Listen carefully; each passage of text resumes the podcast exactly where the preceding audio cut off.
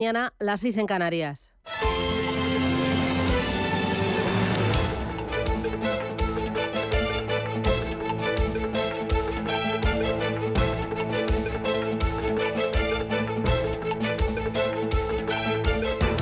Capital Intereconomía, con Susana Criado.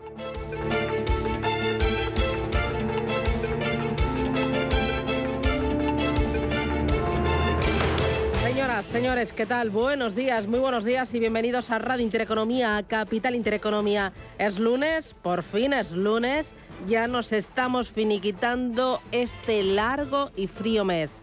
Es lunes 30 de enero y el día viene con heladas todavía intensas. Esta semana tendremos eh, cambio de mes, también es probable que tengamos un cambio de tiempo. Con enero abandonaremos las temperaturas tan frías y el mes de febrero nos traerá un ascenso de temperaturas tanto de las mínimas como de las máximas. Hoy lunes sí puede empezar el día con nevadas en Baleares por encima de los 800 metros y lluvias en el estrecho y en Melilla. Mañana seguirán las heladas, salvo en el Valle del Ebro, donde va a soplar el cierzo. Temperaturas en Madrid 8 grados de máxima, en La Coruña 12, 10 en Bilbao, en Barcelona 14 y en Valencia esperamos para hoy 16 graditos. ¿Cómo viene la jornada? Bueno, la jornada va a venir muy pendientes del dato de inflación em, de este mes de enero, el dato de IPC adelantado. Lo más importante es mirar cómo se comporta la subyacente, que es la que realmente nos está dando problemas en España y también en Europa, y es de la que están muy pendientes los bancos centrales. Durante las últimas semanas, los eh, grandes bancos centrales han anunciado que variarán el rumbo de sus políticas monetarias contra la inflación, que seguirán firmes, una expectativa alimentada por el menor aumento de los precios a finales del año 2022 y el débil crecimiento económico, a consecuencia precisamente de las subidas de tipos. Las declaraciones de diversos miembros de la Fed y del Banco Central Europeo descartando la posibilidad de moderar el ritmo del endurecimiento monetario en sus reuniones de esta semana no han bastado para disuadir a los inversores. El hecho de que la zona euro haya logrado sortear la recesión otorga margen adicional al Banco Central Europeo para ser agresivo con las subidas de tipos a corto plazo. Por su parte, la principal preocupación de la Fed no es el crecimiento económico, sino el de los salarios propulsados por un desempleo en mínimos históricos. Ambas autoridades monetarias tienen estrategias diferenciadas, pero comparten el temor a frenar el endurecimiento monetario antes de lo previsto. Esta será una semana de bancos centrales, semana también de resultados empresariales y semana hoy de, datos de inflación. En los mercados, el IBEX 35 terminó la semana en positivo y sube más de un 10% en lo que va de año. Turísticas y bancas fueron las responsables de este registro. Además, está entrando dinero tanto en renta variable como en renta fija. Un total de 13.900 millones de dólares han entrado en renta variable la última semana. Así lo dice Bank of America Global Research. Se trata de la mayor cifra en las últimas seis semanas y muestra el apetito que hay por las bolsas tras el rally que viven este mes de enero. Los inversores también han destinado 12.200 millones de dólares a bonos durante esta semana, mientras que el oro ha traído 500 millones. El efectivo, sin embargo, ha registrado salidas por valor de 2.300 millones de euros. Importante también vigilar al euro. Está de moda. Del eh, cielo al infierno. La moneda comunitaria no solo ha recuperado la paridad con el dólar, sino que acumula un rally de más del 12% desde el pasado mes de septiembre. La divisa comunitaria podría subir un 5% adicional antes de tocar su techo. ¿Quién lo dice? Pues ING, Citi y Morgan Stanley. Más optimistas todavía son los expertos de Societe General que indican que el euro está subiendo mucho más rápido de lo esperado. Si la crisis energética se soluciona a pesar de la guerra de Rusia y Ucrania, podremos ver a la moneda alrededor de los 1,20 dólares. Desde JP Morgan sitúan su previsión para el euro en 1,08 dólares, es decir, sin potencial respecto al nivel actual. Es importante también ver el comportamiento o el dinero que atraen las gestoras internacionales a sus distintos vehículos. La verdad es que es un 2022 ha sido un año complicado. Los fondos internacionales han perdido 42.000 millones de euros de negocio solo en España. Em, los fondos de inversión extranjeros presentes en nuestro país han empezado 2023 con 245.000 millones de euros bajo gestión. Un año antes superaban los 272.000 millones de euros. Y es que el patrimonio gestionado ha caído o ha sufrido una pérdida superior al 10%. Se lo contamos esto y más. Gracias, bienvenidos. Arrancamos con titulares.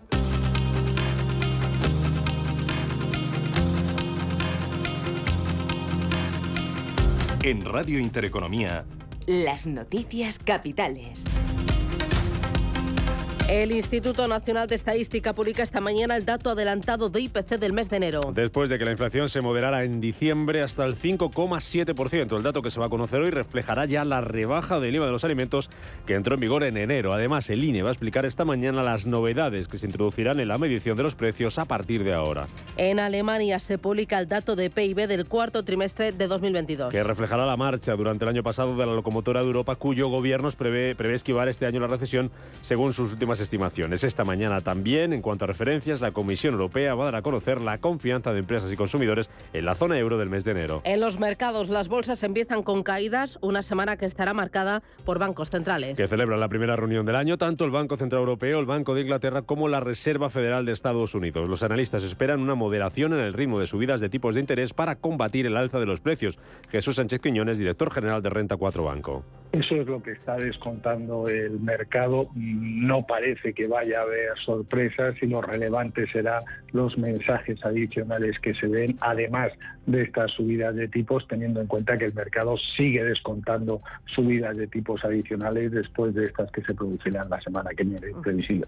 De momento, los futuros en Europa vienen cayendo esta mañana, recortes en torno al 0,3%. El IBEX 35 va a abrir hoy por encima de los 9.000 puntos tras cerrar su cuarta semana consecutiva de ganancias. También cerraba la semana al alza Wall Street. Allí los futuros también están bajando un 0,3%. Y en Asia, donde vuelven a cotizar ya las bolsas chinas tras la festividad del año nuevo, la de Shanghái sube esta mañana un 0,26%, casi plano el Nikkei de Tokio y caídas del 2% para el Hansen de Hong Kong. Además de los bancos centrales, esta semana tendremos avalancha de datos macroeconómicos como el IPC adelantado de enero. Una referencia que se va a conocer a nivel europeo. También vamos a conocer el PIB adelantado del cuarto trimestre también de la zona euro, los PMI finales a ambos lados del Atlántico, el informe de empleo de enero en Estados Unidos y tendremos además reunión de la OPEP. En el apartado de resultados, Ryanair y Philips presentan hoy sus cuentas. Y en los próximos días lo van a hacer otras compañías como BBVA, Santander, CaixaBank o Naturgy aquí en España, en Europa turno para ING, Deutsche Bank, Sanofi, Infineon, Shell o Ferrari y en Estados Unidos presentarán resultados grandes tecnológicas como Apple, Meta, Alphabet y Amazon. También lo harán Exxon, Exxon, Merck, Pfizer, McDonald's y Ford. También en clave empresarial, Renault reducirá su participación en Nissan. Es noticia de esta madrugada, según el diario Nikkei, la firma francesa va a bajar hasta el 15% sus participaciones en Nissan desde el 43% que poseía hasta ahora. De este modo se equipara el porcentaje de acciones de Renault que está en manos de la compañía japonesa. El precio de la luz se dispara este lunes. El precio medio para los clientes de tarifa regulada vinculados al mercado mayorista se duplica este lunes hasta los 136 euros por megavatio hora. Pese a este incremento, la luz va camino de cerrar enero en su nivel más bajo en casi un año y medio. Los controladores aéreos van hoy a la huelga. Primera jornada de huelga, a la que están llamados unos 160 controladores aéreos de 16 aeropuertos españoles con torres privatizadas. Gestionan casi el 30% del tráfico aéreo de nuestro país y protestan por el fracaso en las negociaciones de su convenio colectivo. Los paros se van a repetir durante todos los lunes del mes de febrero. Mañana martes el gobierno se reunirá con los agentes sociales para abordar la subida del salario mínimo. Los sindicatos proponen subirlo hasta los 1.100 euros al mes, mientras que la patronal apuesta por un incremento hasta los 1.040. Por su parte, la ministra de Trabajo, Yolanda Díaz, se muestra a favor de una subida en línea con la parte alta de la horquilla que proponen los, exper los expertos para compensar, dice, la pérdida de poder adquisitivo. Los salarios, las rentas salariales no son las causantes de la inflación en nuestro país, son las víctimas y tenemos la obligación eh, pública de compensar la pérdida de poder adquisitivo que están sufriendo las familias trabajadoras en nuestro país. Por tanto, es una herramienta fundamental y voy a, a convocar con carácter inmediato la mesa de diálogo social para abordar, como debe de ser, la subida del salario mínimo interprofesional. También mañana en Francia, nueva jornada de huelga por la reforma de las pensiones. Los sindicatos han convocado para este martes nuevas protestas y movilizaciones en todo el país en protesta por esa reforma de las pensiones que retrasa la edad de jubilación, un retraso que es innegociable, según la primera ministra francesa Elisabeth Borne. No, eso no es negociable. La jubilación a los 64 años es un compromiso que hemos propuesto después de haber escuchado a patronal y sindicatos, después de haber intercambiado con los diferentes grupos parlamentarios y es necesario para asegurar el equilibrio del sistema. Y Perú decide hoy si adelanta las elecciones. La presidenta del país, Dina Boluarte, apuesta por adelantar los comicios al mes de octubre y por una modificación de la Constitución que de no prosperar el consenso en el Congreso el día de mañana para debatir el adelanto de elecciones al 2023, el Ejecutivo estará presentando inmediatamente dos iniciativas legislativas con carácter de urgencia. La primera es debatir una reforma constitucional para que las elecciones generales sean indefectiblemente este año 2023. Y atención porque acabamos de conocer una de las cuentas que estábamos esperando, las de Ryanair. Así es, la aerolínea irlandesa que ha registrado el mayor beneficio después de impuestos eh, para el cuarto trimestre, 211 millones de euros de ganancias. Dice además Ryanair que espera enfrentarse a una fuerte demanda de vuelos para la Semana Santa y el verano de este año.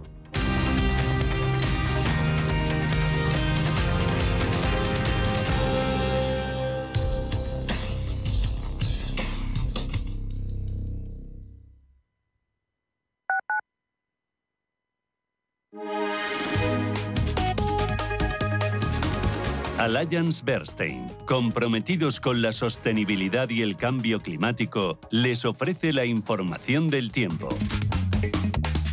Hoy lunes, predominio de tiempo estable con cielos despejados. Tan solo se esperan algunos intervalos nubosos en Baleares, el sureste peninsular y áreas del estrecho. La excepción la marcará el área cantábrica, el Alto del Ebro, el nordeste de la meseta norte y Pirineos, con predominio de cielos nubosos y baja probabilidad de precipitaciones débiles en el Cantábrico Oriental. En Canarias se espera un día inestable con predominio de cielos nubosos y probables precipitaciones en el norte de las islas de mayor relieve, aunque sin descartarlos ocasionalmente en el sur. Temperaturas máximas en aumento y de manera más acusada en zonas de montaña. Las mínimas en descenso en general ligero, aunque en el Valle del Ebro y en el sur peninsular tenderán a aumentar. Alliance Bernstein, comprometidos con la sostenibilidad y el cambio climático, les ha ofrecido la información del tiempo. Que te gusta, lo que te emociona, lo que te estremece, lo que te espera. Cultura, arte, ciencia, pensamiento, literatura, arquitectura, diseño, cine, historia, música. Nace Caixa Forum Plus, una nueva forma de conectar con toda la cultura y la ciencia al alcance de tu mano. ¿A qué esperas? Descárgatela. Caixa Forum Plus, Fundación La Caixa. Hoy, en Capital Intereconomía. Esto es Radio Intereconomía, Capital Intereconomía, y hoy tenemos tertulia de mercados financieros. ¿Quiénes nos van a acompañar? Jaime Albella, de AXA Investment Managers, Juan Ramón Caridad, del Máster de Finanzas Alternativas FIA, Rocío Poquet Nieto, de Aegon Asset Management, y también Fernando Fernández Bravo, de Invesco. Con ellos miraremos a los mercados, veremos qué balance hacen de este año 2022, 2023 23, de este año 2023, cómo ha sido el arranque, si hay apetito por la renta variable, si hay apetito también por la renta fija, eh, dónde ven las oportunidades, dónde ven los riesgos y miraremos también al Banco Central Europeo y a los datos de inflación. Ojo porque hoy tenemos un eh, programa especial en el que vamos a poner el foco en la ley de startups. Ha arrancado, se ha puesto en marcha, se ha estrenado en este año 2023, justo en, a principios del mes de enero, y vamos a ver qué es lo que aporta, cómo beneficia a los emprendedores, cómo beneficia también a los inversores si podría haber sido más ambiciosa, si eh, qué temáticas y también sectores son las que podrían verse más propulsados, dónde hay mayor apetito por emprender, en qué tipo de sectores, eh, quizás en telemedicina, en agrobusiness, especial ley de startups a partir de las 11 y 20 de la mañana con Marta Huidobro, con Agustín Baeza y con Paloma Colman. Con ellos eh, la verdad es que nos vamos a asomar a todo el ecosistema emprendedor. Esto y mucho más en Radio Intereconomía. Economía.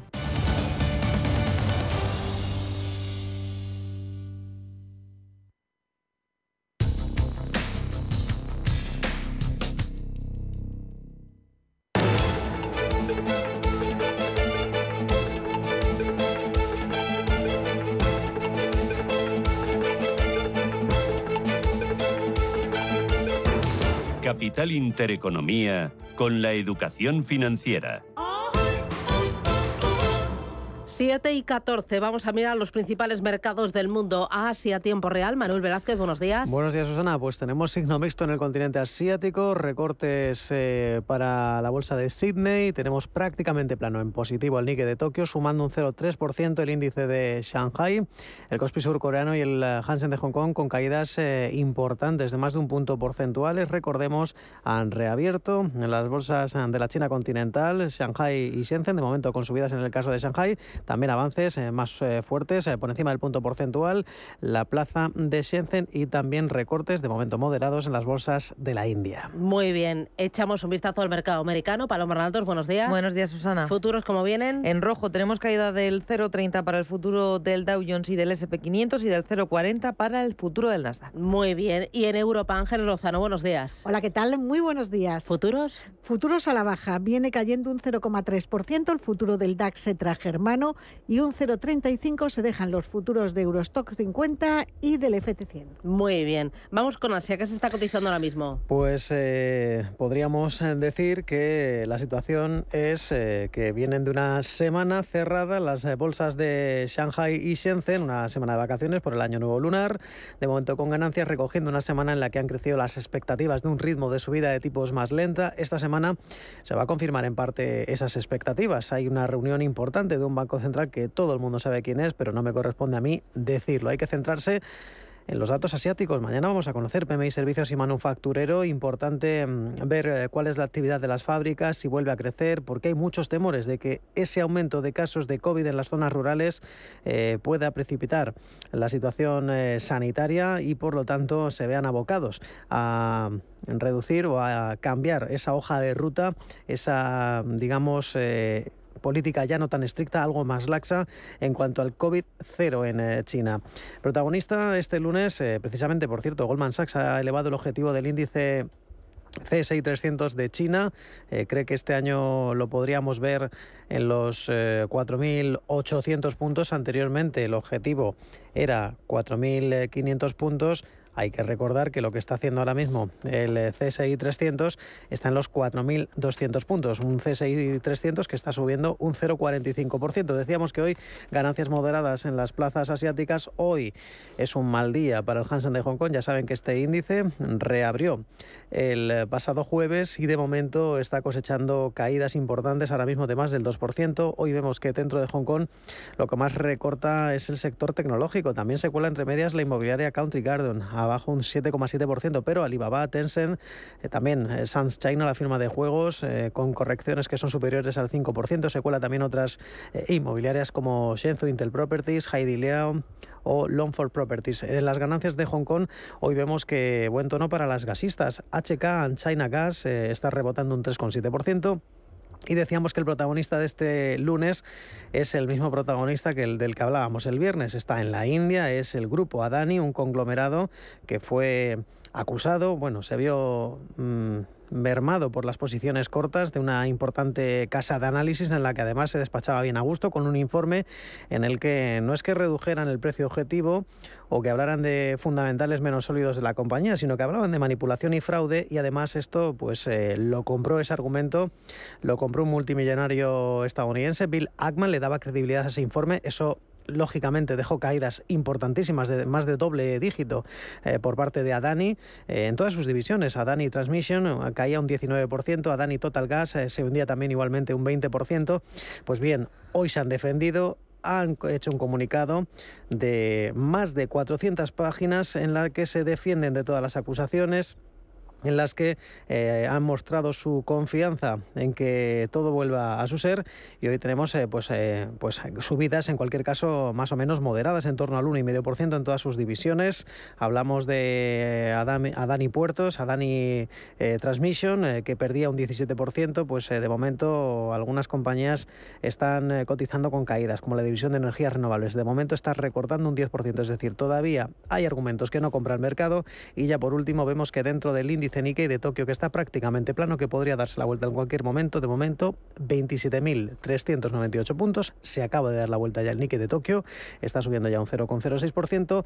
Hoy la firma de motores eh, Mitsubishi corrigiendo un 2,5%. También la constructora Itachi en ese porcentaje. Y las ganancias hoy se encuentran en el holding Yamato, la constructora que está rebotando un 6,5%. Muy bien. En el mercado americano para esta semana, Reserva Federal y qué más. Pues nos espera una semana intensa en Estados Unidos, donde continúa la temporada de resultados empresariales. Hoy no tenemos presentaciones de cuentas, pero a lo largo de la semana publican, entre otras, las grandes tecnológicas. Tenemos a Meta, Amazon, Apple y Alphabet. También pasan por el confesionario Pfizer, McDonald's, General Motors, Caterpillar, Exxon, Merck, ConocoPhillips, Ford o Qualcomm. Y la gran cita, como decías, para los mercados es la reunión de dos días de la Reserva Federal. El miércoles 1 a las 8 de la tarde hora española, van a dar a conocer el tipo de interés oficial de la economía estadounidense. En este aspecto se espera una subida de 25 puntos básicos, situándose los tipos en el rango del 4,5% y el 4,75%. También el miércoles vamos a tener la encuesta ADP de empleo privado en Estados Unidos y el viernes se va a conocer la tasa de paro en la economía estadounidense. Además, ese mismo día tendremos PMI compuesto y servicios. Y acabamos de conocer que el presidente de Estados Unidos, que Joe Biden, se va a reunir con el líder de la Cámara de representantes con McCarthy para hablar sobre ese techo de deuda americano. Muy bien. Mirando también al mercado americano, balance de la semana pasada, cómo fue, qué resultados eh, fueron protagonistas y, y sobre todo los índices, cómo, cómo se comportaron. Pues los índices de Wall Street terminaron la semana con alegría y buenos datos. Las mayores subidas fueron para el Nasdaq de casi un 1%, el SP suma un 0,25 y el Dow Jones un 0,08. Pero lo bueno vino en términos semanales, porque el Nasdaq lleva ganado en los últimos cinco días de negociación un 4,3%, el Dow Jones un 1,8% y el SP500 sube un 2,5%, por lo que llegan a esa reunión de la Fed con buenas sensaciones. Precisamente el viernes se publicaba el indicador preferido de la Reserva Federal, el deflactor de consumo privado PCE. Bajaba en diciembre medio punto porcentual hasta el 5% y en cuanto a la inflación subyacente que mide este indicador caía hasta el 4,4%. Son tres décimas por debajo del registro del mes de noviembre. Si hablamos de esa temporada de resultados, el, viernes teníamos luces y también sombras. En el lado negativo, Intel, caída del 6,4% tras ofrecer débiles previsiones de cara a los próximos meses. El beneficio anual de la compañía se reducía un 56% y los ingresos un 31%. Y según el CEO de Intel, admiten que los resultados y la orientación del primer trimestre están por debajo de lo que esperaban de ellos mismos. Mucho mejor terminaban el día Tesla y American Express. La compañía de Elon Musk, por un lado, subía un 11% el viernes y más de un 33% en la semana después de reportar ingresos récord. Marcaba el mejor desempeño semanal desde 2013. Y en cuanto a la empresa financiera, American Express ganaba un 10,5% después de finalizar 2022 con ingresos récord, que crecieron un 25%, y un beneficio por acción de 9,85 dólares. Ambos muy por encima de las previsiones. Y en paralelo también conocíamos que la petrolera estadounidense Chevron decepcionaba al mercado con unos resultados, no superaba estimaciones y caía un 4,4%. Y lo último en materia empresarial es que Goldman Sachs ha recortado un 29% el salario de su CEO, de David Solomon. Importante también, Donald Trump se ha lanzado este fin de semana a la campaña electoral en una gira relámpago por New Hampshire y Carolina del Sur, dos estados clave, siguiendo así adelante con su candidatura aún no contestada a la nominación presidencial del Partido Republicano en el año 2024 y detractores de Trump reconocen que la fuerza del expresidente en las primarias de todo el país dependerá en gran medida de cuántos compañeros republicanos decidan presentarse contra él. En el mercado europeo, eh, IBEX 35 en lo que va de año sube más de un 10%, el Eurostock 50 también en lo que va de año sube más de un 10% y sobre todo eh, turísticas y bancas son las que están funcionando como motores. Cuéntame cómo fue la semana y cómo fue el viernes, Ángeles. Pues el pasado viernes el IBEX 35 conseguía subir otro 0,27%, por lo tanto hoy parte desde 9.060 puntos. Estamos hablando de máximos desde noviembre de 2021. En las últimas cinco sesiones, en el conjunto de la semana, perdón, el selectivo ha ganado un 1,6%. Al cierre del pasado viernes, el mejor valor fue Sabadell, que subió un 5,24%. Seguía beneficiándose de esas cuentas que había presentado el día anterior. Laboratorio Robi ganó un 3,38 y Acerinox sumaba un 2,65. El viernes, eh, las mayores caídas estuvieron lideradas por Solaria, que se dejaba un 3,54. Melia perdía un 2,25 y Mafre caía un 1,38%. El resto de las bolsas europeas también consolidaba su escalada previa a la reunión del Banco Central Europeo de este jueves. Veíamos al DAX alemán subir ligeramente un 0,11, París repetía niveles eh, del día anterior, el MIP italiano subió un 0,83 y el FT100 británico avanzaba un 0,05%. En el conjunto de la semana, salvo el FT100 de Londres, que prácticamente no se ha movido, los otros índices de Europa han cerrado en positivo. Entre los valores protagonistas destacó H&M el viernes, que se desinflaba un 4% en la bolsa de Estocolmo. Eh, después de presentar sus cuentas en la bolsa de Londres, el, el protagonismo era de Superdry, que se hundía un 17% después de rebajar sus previsiones de negocio. Esta semana vamos a estar muy pendientes de los resultados de la banca, que sigue encabezando las subidas desde principios de año. En el conjunto de la pasada semana, Sabadell ganó un 20%, Laboratorio Robi subió casi un 8, SACIR un 6,5, Unicaja avanzaba un 5,36 y entre los valores más bajistas vimos a Telefónica, Acción, a Solaria que perdían algo más de un 2%.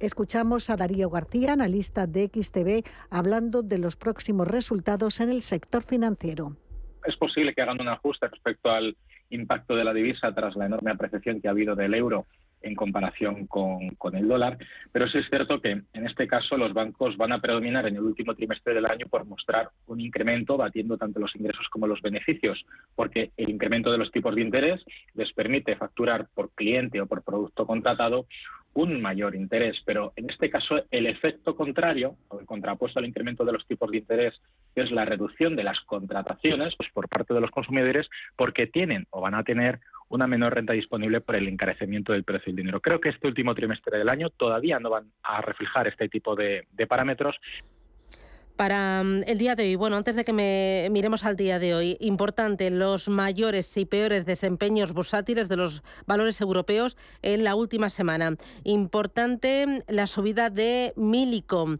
del 20-90%. Es una proveedora de servicios de telecomunicaciones que podría ser opada. Fue el mejor de Europa. El segundo mejor fue Sabadell y el tercero la tecnológica ST Electronics con un rebote del 14,7%. La mayor caída fue para la consultora tecnológica Net Company, que se dejó un 11,57%. Así fue la semana en Europa. Para el día de hoy, me dices que tienes mucho. Pues eh, para el día de hoy tenemos eh, ya mucha actualidad a nivel empresarial.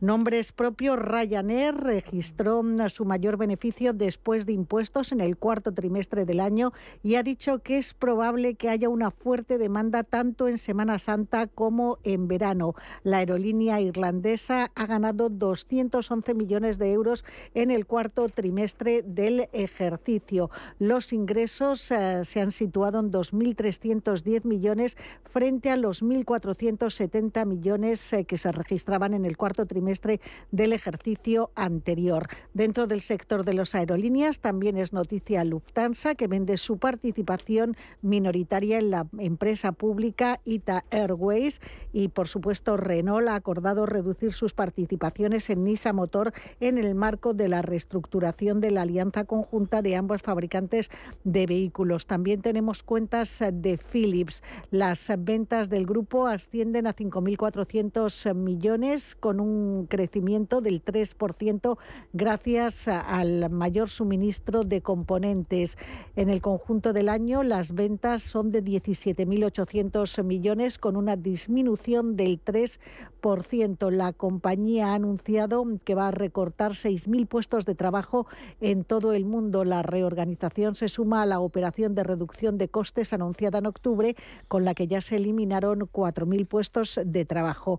Hoy en España vamos a conocer el dato adelantado de IPC de enero y las ventas minoristas de diciembre. También se conoce el PIB del cuarto trimestre en Alemania y el dato de confianza de las empresas y consumidores de la eurozona. Y recuerden que a lo largo de esta semana estaremos muy pendientes de la reunión del BCE, también de la reunión del Banco de Inglaterra y que continúa la publicación de resultados trimestrales en España, cuentas de Unicaja, BBVA, Santander, CaixaBank y Naturgy, entre otros. Bueno, vamos a estar más que entretenidos, ¿no? Más que entretenidos. Va a ser una de las semanas intensas de bolsa. pues nada, preparados a desayunar fuerte para el día de hoy. Vamos ahora con el ecosistema cripto para ver cómo tenemos a Bitcoin. Sigue firme a 23.724 dólares. Sube un 4% en la última semana, un 2% frente al día de ayer. Ethereum, algo más tranquilo, 1.635 dólares. Sube un 2,5% frente al día de ayer, pero la semana el balance es negativo. ¿Me pones un poco de jamón? ¿Ibérico? Sí. ¿De bellota o de cebo? Pruébelos. Mmm, este. Bueno, ¿verdad? De jabugo. Se lo voy a cortar a cuchillo. En la charcutería de Hipercor y el supermercado El Corte Inglés te ofrecemos los mejores jamones, embutidos, quesos y fiambres con la mejor atención y ahora con hasta 25 euros de regalo. Charcutería del Corte Inglés. Toda una experiencia. ¿Te habían pagado alguna vez por aprender? Bueno, quizás tus padres te hacían algún regalito al finalizar el curso, pero ¿te habían pagado alguna vez 200 euros por aprender de trading? El broker IG lo está haciendo. Hasta el 31 de enero, IG está dando bono de 200 euros para operar en Turbo 24. ¿Cómo conseguirlo? Abrir cuenta real, hacer el curso de tres vídeos tutoriales y aprobar el test final. Más información en IG.com. El trading de Turbo Warrants, productos cotizados, está asociado a un riesgo elevado. Vale que lo compres online con lo último en ordenadores. Y que lo conserves en un frigorífico No From, Digital Fries, eh, no sé cuántos. Ellos a lo suyo, a ser lo que han sido siempre. Un exquisito jamón cocido y un exquisito fuego. Yo soy de 1954. 1954 del Pozo. Que lo bueno nunca cambie. ¿Está buscando a alguien que valore sus finanzas? ¿O tal vez un financiero que tenga valores? Si lo que quiere es entender la economía, no se pierda Finanzas y Valores, los lunes de 2 a 3 de la tarde en Radio Intereconomía.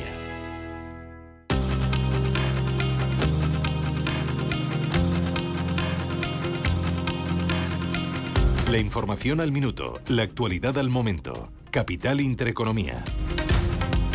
El Euribor a 12 meses cerrará enero por encima del 3,3% de media. Este incremento mantiene el indicador en tasas que no alcanzaba desde finales de 2008. El Banco de España alerta de un deterioro en la calidad de las exposiciones que la banca tiene al sector energético. El organismo apunta que esas exposiciones tienen un peso relevante pero limitado en el negocio crediticio de las entidades. Funcas avisa de que la normalización monetaria del Banco Central Europeo arriesga a dejar a algunos bancos sin recursos necesarios. El organismo señala que reducir la reinversión de los principales programas programas de compra de activos reducirá la demanda de deuda pública. La construcción creció un 5,5% durante el año pasado en España. El sector mantiene su actividad a pesar de la crisis de suministros y el alza de los precios, según datos de la plataforma Nalanda. Las exportaciones españolas crecen un 40% entre 2012 y 2021. El incremento está por encima del registrado por otras economías europeas, como Alemania, Francia o Italia, según un informe de la Fundación de las Cajas de Ahorro. Y la venta de teléfonos móviles bajó un 11% en 2022 tras cerrar el peor trimestre de la historia. Samsung lideró el mercado con una cuota del 21%, seguida de Apple y de Xiaomi.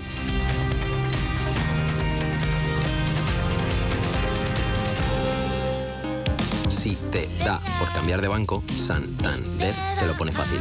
Hacerte cliente es tan sencillo y rápido que lo puedes hacer estés donde estés, que para algo es una cuenta online.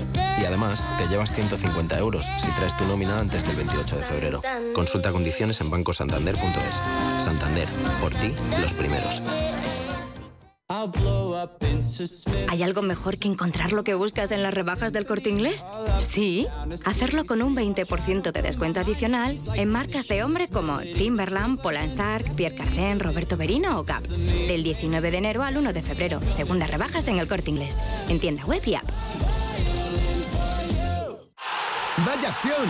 ¿La has visto? ¿Qué acción? ¡Una acción gratis! Ahora consigue una acción gratis por hacerte cliente de XTB y descubre cómo se siente un inversor en bolsa. Descarga la app de inversión de XTB, hazte cliente, haz tu primer depósito de cualquier importe y disfruta de tu acción gratis para empezar a invertir. Invertir implica riesgos. Términos y condiciones de la promoción en xtb.com.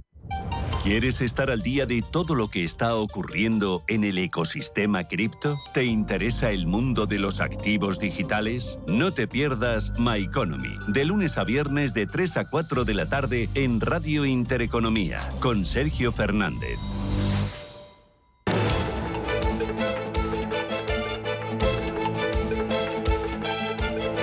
El primer análisis de la mañana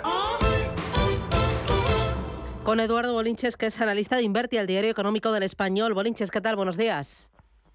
Muy, muy buenos días, Susana, ¿cómo estamos? Fenomenal. Oye, los mercados van como una moto. El IBEX 35 lo que va de año sube un 10,10%, el Eurostock 50 un 10,13%, el Dow Jones más tranquilito pero en positivo, un 2,51% en el año, el Nikkei un 4,94% en el año y el euro sube desde finales de septiembre más de un 13% eh, frente al dólar.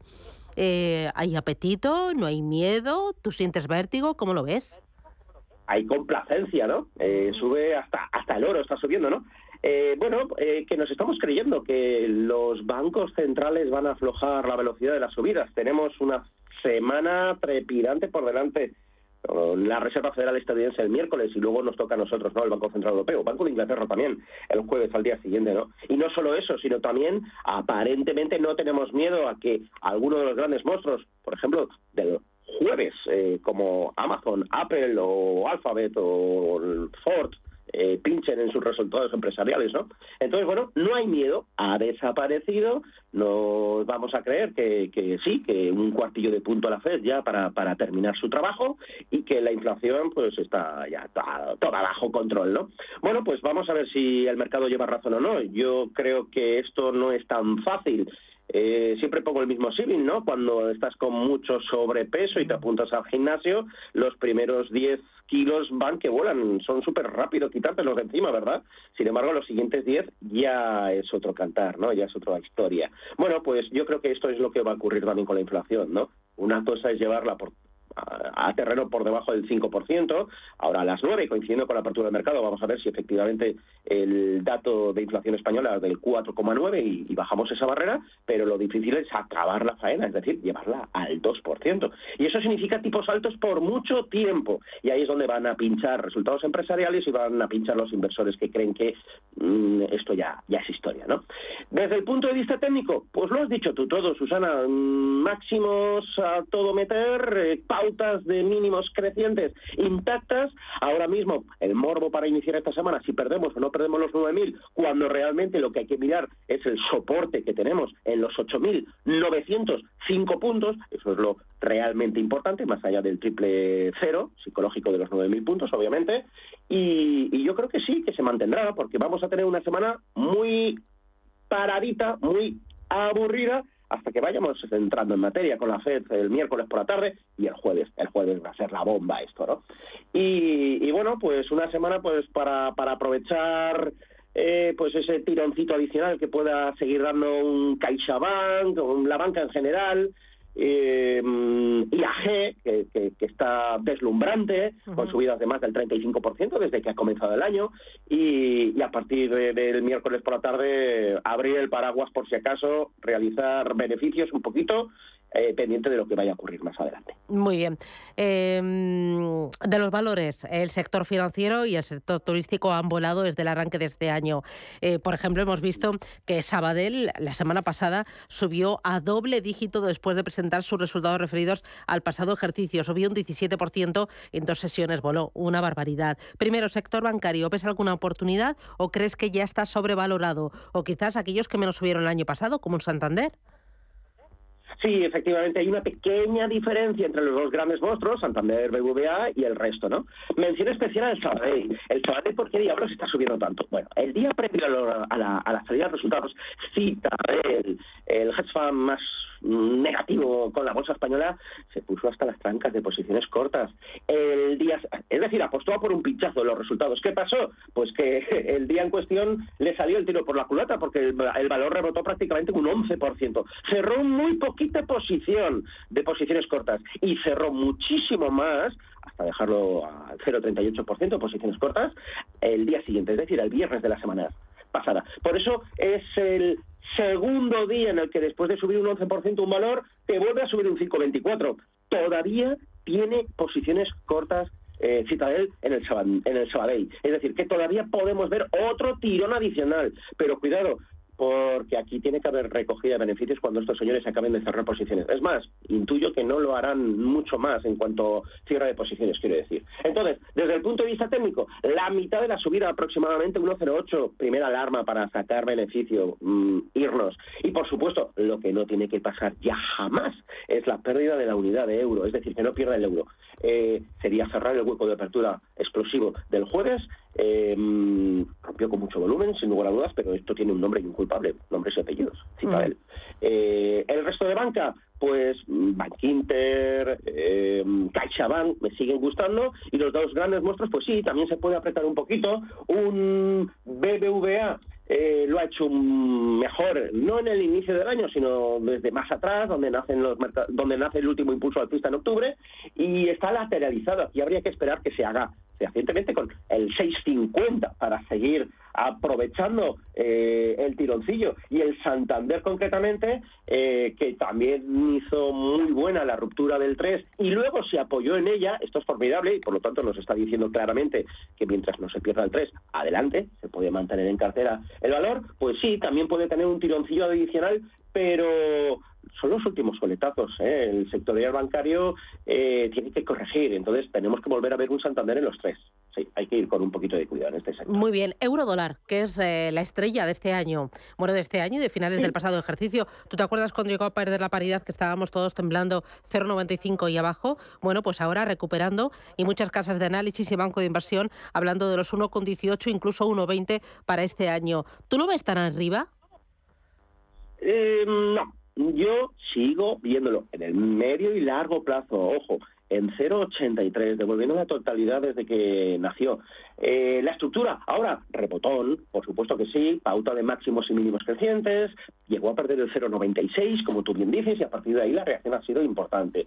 1,08, le ha costado un poquito, pero se ha hecho con él, está cómodamente por encima del 1,08, pero no está pudiendo cerrar por encima del 1,09. Por lo tanto, habrá que tener eh, un margen adicional. Yo creo que podemos ver un 0,977 eh, desde el punto de vista técnico y a partir de ahí deberíamos ver algún tipo de corrección. Que, ojo, en la medida que no rompa la pauta de mínimos crecientes, podremos seguir tirando a un 1,11 y lo que dicen las casas de análisis también, pero desde el punto de vista técnico es vital. No perder 1,0760. Ese sería el soporte a no perder hoy por hoy en el par euro-dólar. Muy bien. Eh, ¿Alguna otra cosita? Eh, ¿Algo que tú creas interesante que debe ser, eh, que tengamos que tener en el radar en esta semana? ¿Qué no nos podemos perder? En el largo plazo, me lo pones muy fácil, oro, oro físico. nuestro plan de pensiones particular, ir haciendo amiguitas, ir comprando oro físico y mantiene el poder adquisitivo de cara a la jubilación como complemento de ella es lo mejor que podemos hacer, incluso si comenzamos a comprar a nuestros hijos y nietos también, ¿vale? En cuanto más corto, eh, cortoplacista, bueno, yo estoy viendo pues algún valor que otro, eh, te puedo dar el ejemplo de Ferrovial, está ahí calladito, calladito, pero a puntito de marcar nuevos máximos históricos en gráficos ajustados por, por dividendos. Eh, de hecho, lo hará en cuanto se haga con los 28-25, está muy cerca de ellos, ¿vale? Está en 27-41, el cierre del viernes, y tiene una sana estructura de máximos y mínimos crecientes, intacta prácticamente todos los días sin excepción, mínimos del día superiores a los mínimos de la sesión precedente. Por lo tanto, ojo, que en cuanto marque nuevos máximos, deberá entrar nuevo dinero fresco y empujar un poquito más al alza el valor. Muy bien, pues gracias Bolinches, cuídate mucho, que tengas feliz semana y ya por el lunes. Venga, saludos. Feliz día, adiós.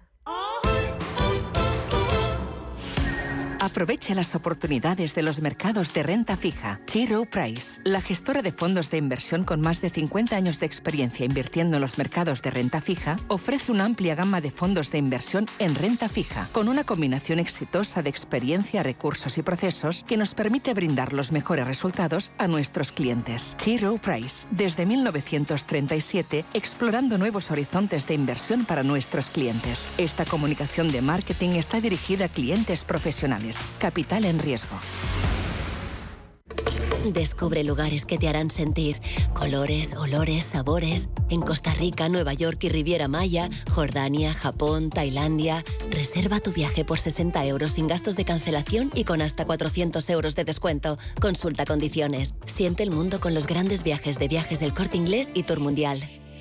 ¿Buscas oportunidades de inversión en Estados Unidos? Futuros y opciones sobre el SP500, Dow Jones, Nasdaq 100. Contratos tan populares como los microfuturos oro y plata. Entra en ebroker.es y descubre los futuros y opciones de CME Group. ebroker.es. Reinventando el trading. Producto financiero que no es sencillo y puede ser difícil de comprender. Visión global con la generación Silver, la generación que emprende, que se digitaliza, que se reincorpora al mundo laboral y que se reinventa profesionalmente. Porque el talento sí tiene edad, queremos sacarle el máximo partido a su experiencia. Recuerde, los martes tiene una cita a las ocho y media de la tarde en Visión Global, con nosotros y con los senior.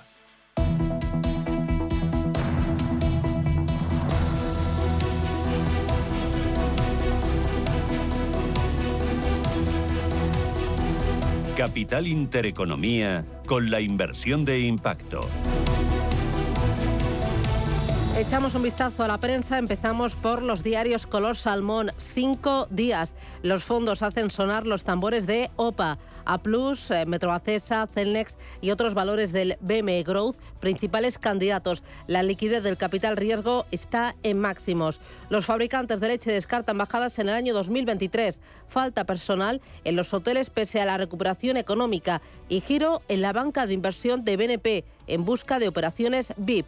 Luis Choya será jefe de Advisory y Tiago de Norona se orientará a gestionar la cartera de clientes. El banco quiere dar un paso al frente y reforzarse en España para las transacciones de mayor tamaño y de mayor complejidad.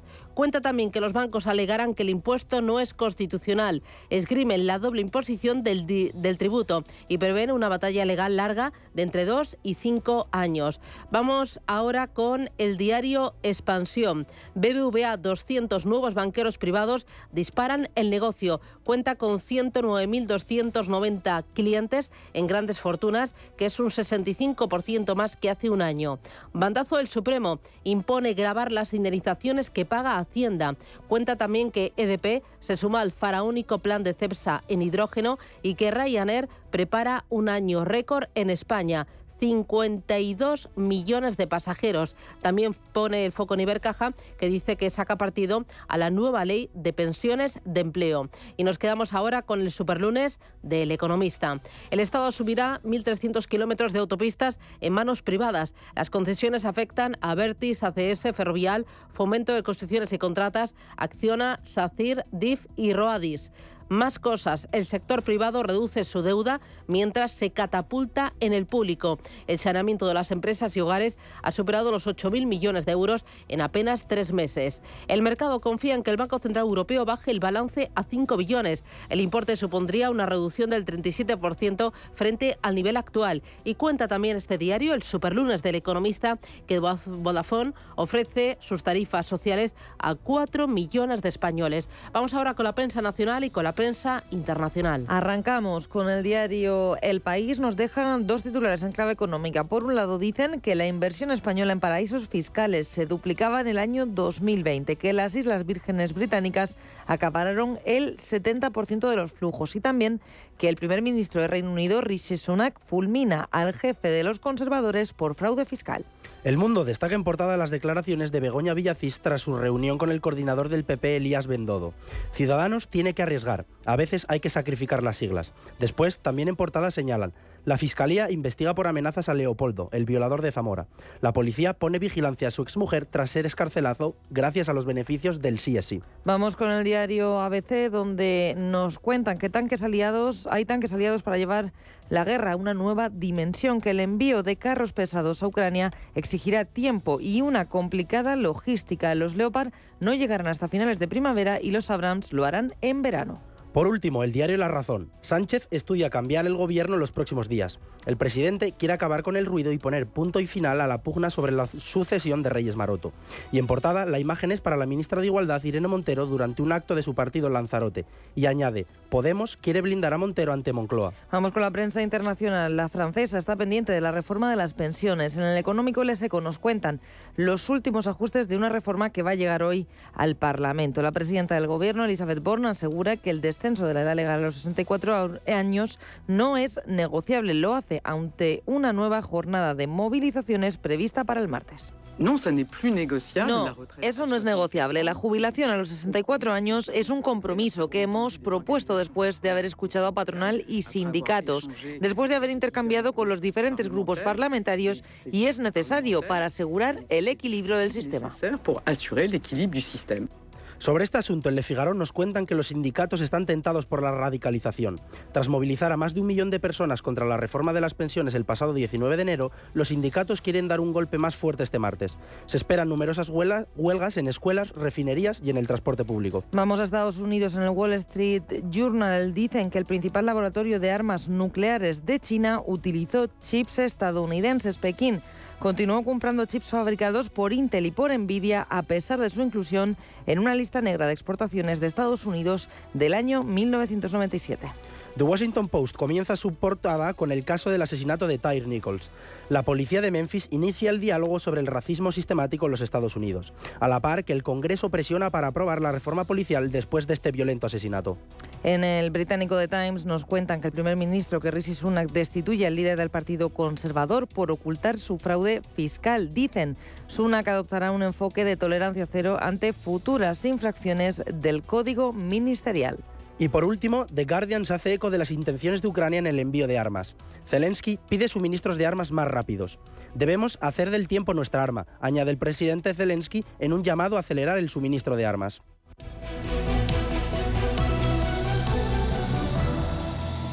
Las empresas e instituciones refuerzan sus estrategias en redes sociales para acercarse a un público mucho más joven. Y como el mundo digital está en constante cambio y en constante evolución, vamos a conocer cuáles son las tendencias en redes para compañías y directivos en este año 2023. Las redes sociales ya no son un simple complemento a los planes de marketing de las empresas. Ahora es indispensable estar en TikTok, Instagram o YouTube o nuestro negocio estaría perdiendo dinero. Y las cifras lo evidencian ya que el último informe de la consultora Nielsen confirma que el retorno de la inversión en redes es un 1,7% mayor que en los medios tradicionales. O lo que es lo mismo, con menos inversión puedes obtener más dinero. La receta perfecta para el éxito es saber combinar las aplicaciones y redes con la inversión offline. Estas son algunas de las tendencias que llegan pisando fuerte en redes sociales este 2023. Una tendencia que se consolida este año es la apuesta de las empresas por contenidos verticales de calidad y con mayores dosis de realidad. Un ejemplo muy claro es la publicación de reviews para generar influencia. Escuchamos a Sergi García Calab, Chief Strategy Officer de Epsilon Technologies. Cuando tú estás delante de un contenido de social media, ¿no? en Instagram y demás, ¿a qué reacciones mejor? ¿A un testimonial de una persona que ha consumido ese servicio o ese producto y te da su opinión? ¿O a un contenido puramente marketingado donde te intentan vender el producto? Dejamos las las grandes odas al producto y al servicio y ponemos en primer plano al consumidor que lo ha experimentado, que está satisfecho, como hablábamos antes, y damos la voz a los usuarios. Pero este contenido de calidad debe ser generado por los clientes y no por los influencers. Está el User Generated Content, el contenido generado por los usuarios, ¿vale? Y después están los influencers, que poco a poco están migrando a ser content creators, creadores de contenido. Las marcas ya no quieren que eh, un influencer haga un post sobre su marca o sobre su producto, lo que quieren es tenerlos eh, en, un, en un contrato, por decirlo de alguna manera, a largo plazo.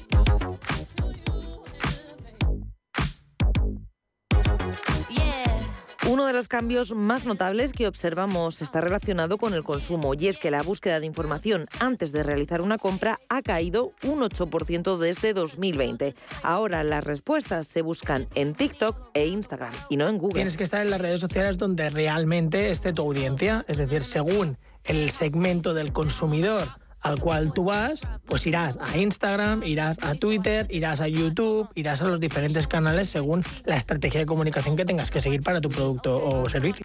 La presencia en TikTok no es algo puramente empresarial. Las instituciones públicas y partidos políticos quieren llegar a los jóvenes a través de la red social más popular del momento. Hola. Ponemos en marcha la nueva cuenta de TikTok del Ministerio de Asuntos Económicos y Transformación Digital para compartir información útil sobre economía y digitalización de la manera más... Ejemplo de esto es Nadia Calviño, que ella se ha estrenado como TikToker en la cuenta del Ministerio de Economía. Hoy por hoy las empresas se enfocan en crear y mantener una imagen positiva ante sus clientes, pero este no debería ser el único objetivo, ya que una mala reputación en el mundo digital puede alejar el mejor talento. A este tipo de reputación se le conoce como employer branding. Si tus empleados no son los primeros que recomiendan lo que estás vendiendo, apague y vámonos. Es decir, mm, entonces hay muchas, muchas tendencias, muchos procesos que tienen que invertir las empresas, porque aquí sí que te tengo que decir que las empresas españolas estamos un poco cojos, ¿vale? En ese aspecto, que sí que realmente tienen que decir, pues, cómo, cómo fomentamos que los empleados eh, quieran compartir contenido de la marca. Y hay muchas maneras de hacerlo, ¿eh? desde emails internos, desde beneficios a los empleados por hacer eso. El pasado año la Liga y KFC fueron reconocidas como las dos marcas en España que mejor uso han hecho de TikTok y las que mayor número de interacciones aglutinaron en esta red social. El top 10 de este ranking elaborado por Epsilon lo completan la Policía Nacional, Plátano Melón, Starbucks, Carrefour, Hawkers, Dia, Red Bull e Iberdrola.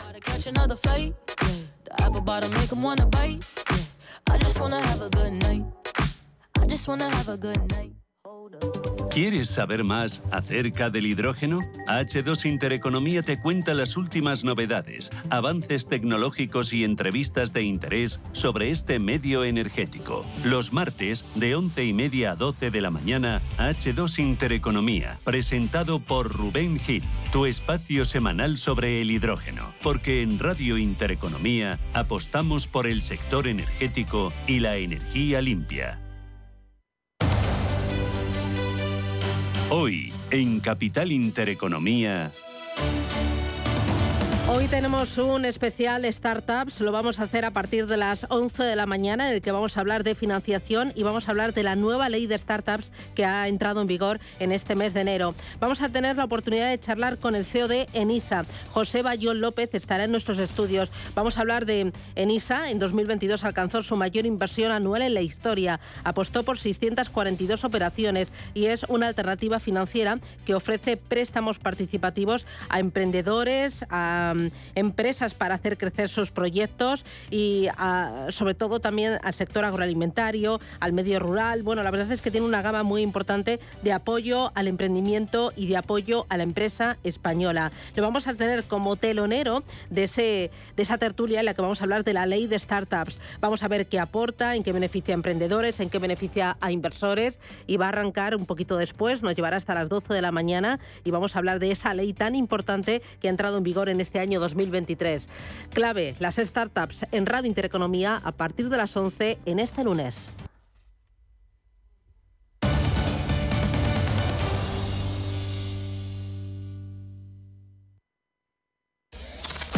Radio Intereconomía. Eres lo que escuchas.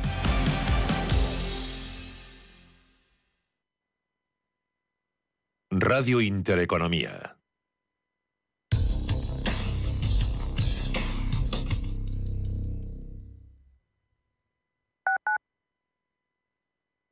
¿Quieres invertir de manera inteligente con altas rentabilidades y riesgo controlado? Cibislen es la empresa líder en inversiones inmobiliarias. Invierte con garantías desde solo 250 euros. Miles de inversores ya confían en Cibislen para sacar la máxima rentabilidad a su dinero. Únete a la inversión inteligente visitando cibislen.com. Redecora tu casa, redecora tu casa, redecora tu casa, redecora tu casa, redecora tu casa. Reforma integral piso de 80 metros cuadrados en 8 semanas, 32.950 euros. Redecora tu casa, redecora tu casa, redecora tu casa. Seguimos siendo la primera empresa española en darte por escrito la duración, las calidades y un precio cerrado. Conócenos en redecoratucasa.com. Lo que te gusta, lo que te emociona, lo que te estremece, lo que te espera. Cultura, arte, ciencia, pensamiento, literatura, arquitectura, diseño, cine, historia, música. Nace Caixa Forum Plus, una nueva forma de conectar con toda la cultura y la ciencia al alcance de tu mano. ¿A qué esperas? Descárgatela. Caixa Forum Plus, Fundación La Caixa. ¿Sabía usted que unos pies con problemas pueden paralizar nuestro ritmo de vida? Le proponemos una solución indolora con una mínima incisión y con anestesia local aplicando las técnicas más avanzadas en cirugía del pie. Clínica Jiménez, calle Alcalá 378. Diagnóstico gratuito 91 367 0071. Centro reconocido y autorizado por la Consejería de Salud y la Comunidad Económica Europea. 91 367 0071.